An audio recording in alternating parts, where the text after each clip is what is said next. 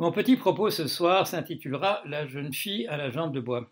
Alors, c'est une aventure qui m'est arrivée il y a bien longtemps, j'avais 16 ou 17 ans, euh, j'étais dans une soirée, euh, tout le monde dansait, et je suis allé vers une jeune fille qui était encore assise et qui me paraissait tout particulièrement jolie, et je lui ai demandé, mademoiselle, voulez-vous danser? Et à ce moment-là, une réaction inattendue, elle m'a jeté un regard de haine, et elle m'a dit avec violence, elle m'a dit, en relevant sa jupe, Vous ne voyez donc pas que j'ai une jambe de bois?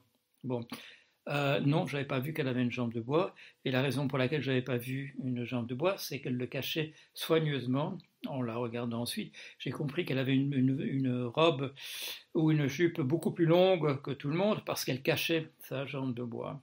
J'étais particulièrement mortifié, et c'est ce qui m'a conduit à observer, à l'observer par la suite, à une certaine distance. Euh, je ne voulais pas euh, me faire taper sur les doigts une seconde fois. Et c'était un numéro. Elle répétait cela à tous les hommes qui venaient lui demander de, danser, d'inviter à danser, et qu'il la trouvait jolie. Euh, elle refaisait ce numéro, de dire Vous n'avez donc pas vu que j'avais une jambe de bois. Alors, c'était peut-être un homme qui avait été responsable au départ de son accident, et peut-être qu'elle avait une hargne justifiée euh, d'une certaine manière envers les hommes, mais en tout cas, à tout cela qu'elle ne connaissait pas, elle leur faisait payer ce qui y était arrivé, qui était effectivement abominable euh, pour une jolie fille comme pour tout le monde.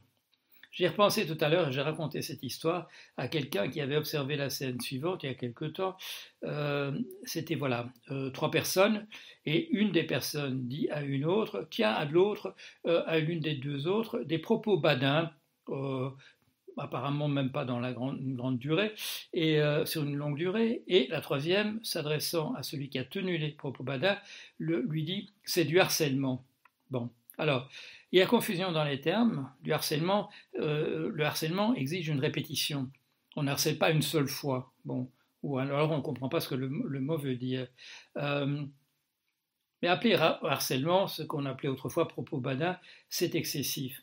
De la même manière que quand je vois maintenant que devant les, tribunaux aux États-Unis, et Dieu sait, c'est peut-être contagieux, c'est peut-être euh, le cas ailleurs aussi, où on peut être condamné pour des avances non sollicitées c'est le même mot qu'en français, advances, et euh, c'est une confusion dans les termes. Une avance, c'est l'initiative de quelqu'un. On ne fait pas des, avances de manière symétrique ou les avances qui auraient été sollicitées par quelqu'un.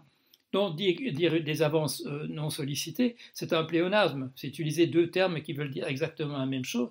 Et quand un pléonasme devient un délit, il y a un problème qui se pose. C'est-à-dire que le, sens des mots disparaît on finit par appeler tout n'importe quoi, euh, on appelle un baiser volé un viol, euh, c'est dangereux. Je ne dis pas qu'il n'y a pas des viols, mais il faut continuer de distinguer soigneusement d'autres types de comportements. Je ne dis pas qu'il n'y a pas des gens violents, je ne dis pas qu'il n'y a pas des gens qu'il faudrait mettre en prison, je n'essaie pas d'excuser d'une manière ou d'une autre quelqu'un qui droguerait quelqu'un pour abuser de la personne. Ensuite, non, il y a des délits. Mais pour qu'il y ait on continue d'avoir une, vision claire de ce qui est répréhensible et de ce qui ne l'est pas, il ne faut pas, il faut pas tomber dans cette confusion des mots. J'ai vu euh, mon grand-père euh, maternel était un homme extrêmement galant et tout le monde admirait sa galanterie.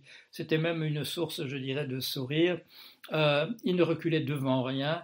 Euh, pour rendre service à une dame, et s'il notait, euh, je dirais, le moindre souci de la part d'une dame dans la compagnie, il s'arrangeait pour que le problème soit résolu euh, immédiatement. Je ne parle même pas bon, de laisser passer quelqu'un devant soi, devant la, devant la rue, devant, devant la porte, ou de, de, céder sa place dans une ligne de taxi ou des machins comme ça, ou de se lever dans, dans un bus. Non, je, je veux dire, bon, tous ces types de comportements qui montrait une certaine sollicitude aux dames en tant que dames de la part de messieurs. Mais je vois ces jours-ci, vous connaissez cette anecdote qui, qui est probablement apocryphe, qui, qui n'a pas lieu, mais Sir Walter Raleigh, qui euh, enlève son manteau, le met euh, dans la flaque de boue qui se trouve à l'endroit où la reine Elisabeth euh, numéro 1, Elisabeth Ier doit descendre, et permet à la reine de descendre de son carrosse ou de son char ou de je ne sais quoi, sans devoir mettre les pieds dans la boue. Et on peut imaginer aujourd'hui, je dirais, je caricature un peu, que ce refus à la reine d'être traitée comme tout le monde de manière égalitaire pourrait être considéré comme particulièrement justement paternaliste, condescendant et une attitude, euh, une attitude euh, qui, n'est absolument pas euh, à, recommander, qui est une attitude qu'il qui, faut refuser à, tout prix.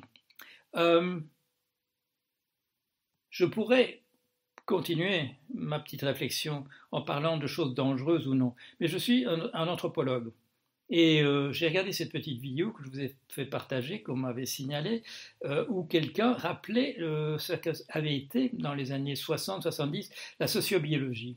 Et je me souviens, en tant qu'anthropologue, placé à gauche, comme bon nombre de mes collègues, il avait été mal vu que je regarde, que je vois cette innovation d'un certain E.O. Wilson, euh, comme étant quelque chose d'intéressant, c'est-à-dire d'analyser les comportements des êtres humains comme s'ils étaient les comportements d'une autre espèce euh, parmi toutes les espèces du, vivant, de, voilà, de, comparer par exemple le comportement euh, des hommes dans des situations de solidarité à celui des, fourmis ou des termites ou, ou, celle des autres primates dont nous faisons partie également.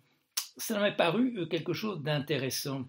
Et quand je vois cette attitude maintenant, qui consiste soit à dire simplement les avances sont permises, mais uniquement de la part d'un seul des sexes, c'est-à-dire de la part des femmes, et les hommes n'y ont plus droit, soit à refuser carrément que qui que ce soit fasse des avances, et euh, par conséquent qu'on se retrouve avec des êtres humains qui n'ont pas le droit, parce que c'est considéré comme politiquement incorrect, euh, de faire quoi que ce soit en direction de l'autre sexe.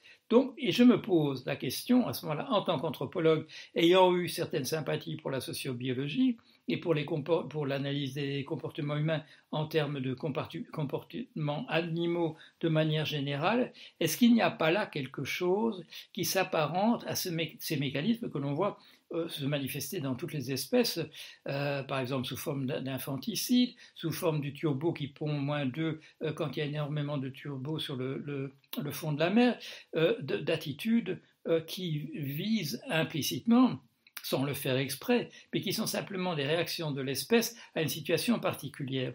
En empêchant que les hommes et les femmes s'adressent l'un à l'autre sans qu'il y ait un délit euh, qui se cache là, je dirais, dans les coulisses et qui pourrait être invoqué, est-ce qu'il n'y a pas un mécanisme caché de l'espèce pour diminuer la relation entre les sexes et du coup diminuer la reproduction de l'espèce? Ce ne serait pas Bon, ça paraît, ça paraît farfelu parce qu'on n'a pas l'habitude d'analyser les comportements humains de cette manière-là, sauf par exemple dans cette petite vidéo où on montre que la, je dirais que l'attitude de type anarchiste euh, dans l'organisation de la solidarité, en la laissant apparaître de manière spontanée, c'est la manière dont les fourmis euh, règlent leurs problèmes par opposition, par exemple, euh, aux, termites. Est-ce qu'il n'y a pas là, dans cette dans cette vague, dans cette mode en ce moment de vouloir interdire aux hommes et aux femmes de parler Est-ce qu'il n'y a pas là un mécanisme de caché euh, dont, la, fonctionnalité implicite tout à, tout à fait invisible euh, euh, aux, personnes impliquées serait de diminuer la, la, pression démographique sur nos sociétés. ce ne serait pas une mauvaise idée de fait si c'était fait délibérément, euh, dans une perspective de, diminuer la pression de notre espèce sur son environnement, euh, de, de, cette infraction qu'elle commet en ce moment par rapport à la capacité de charge de l'environnement par rapport à l'espèce humaine. Voilà, allez, bonsoir.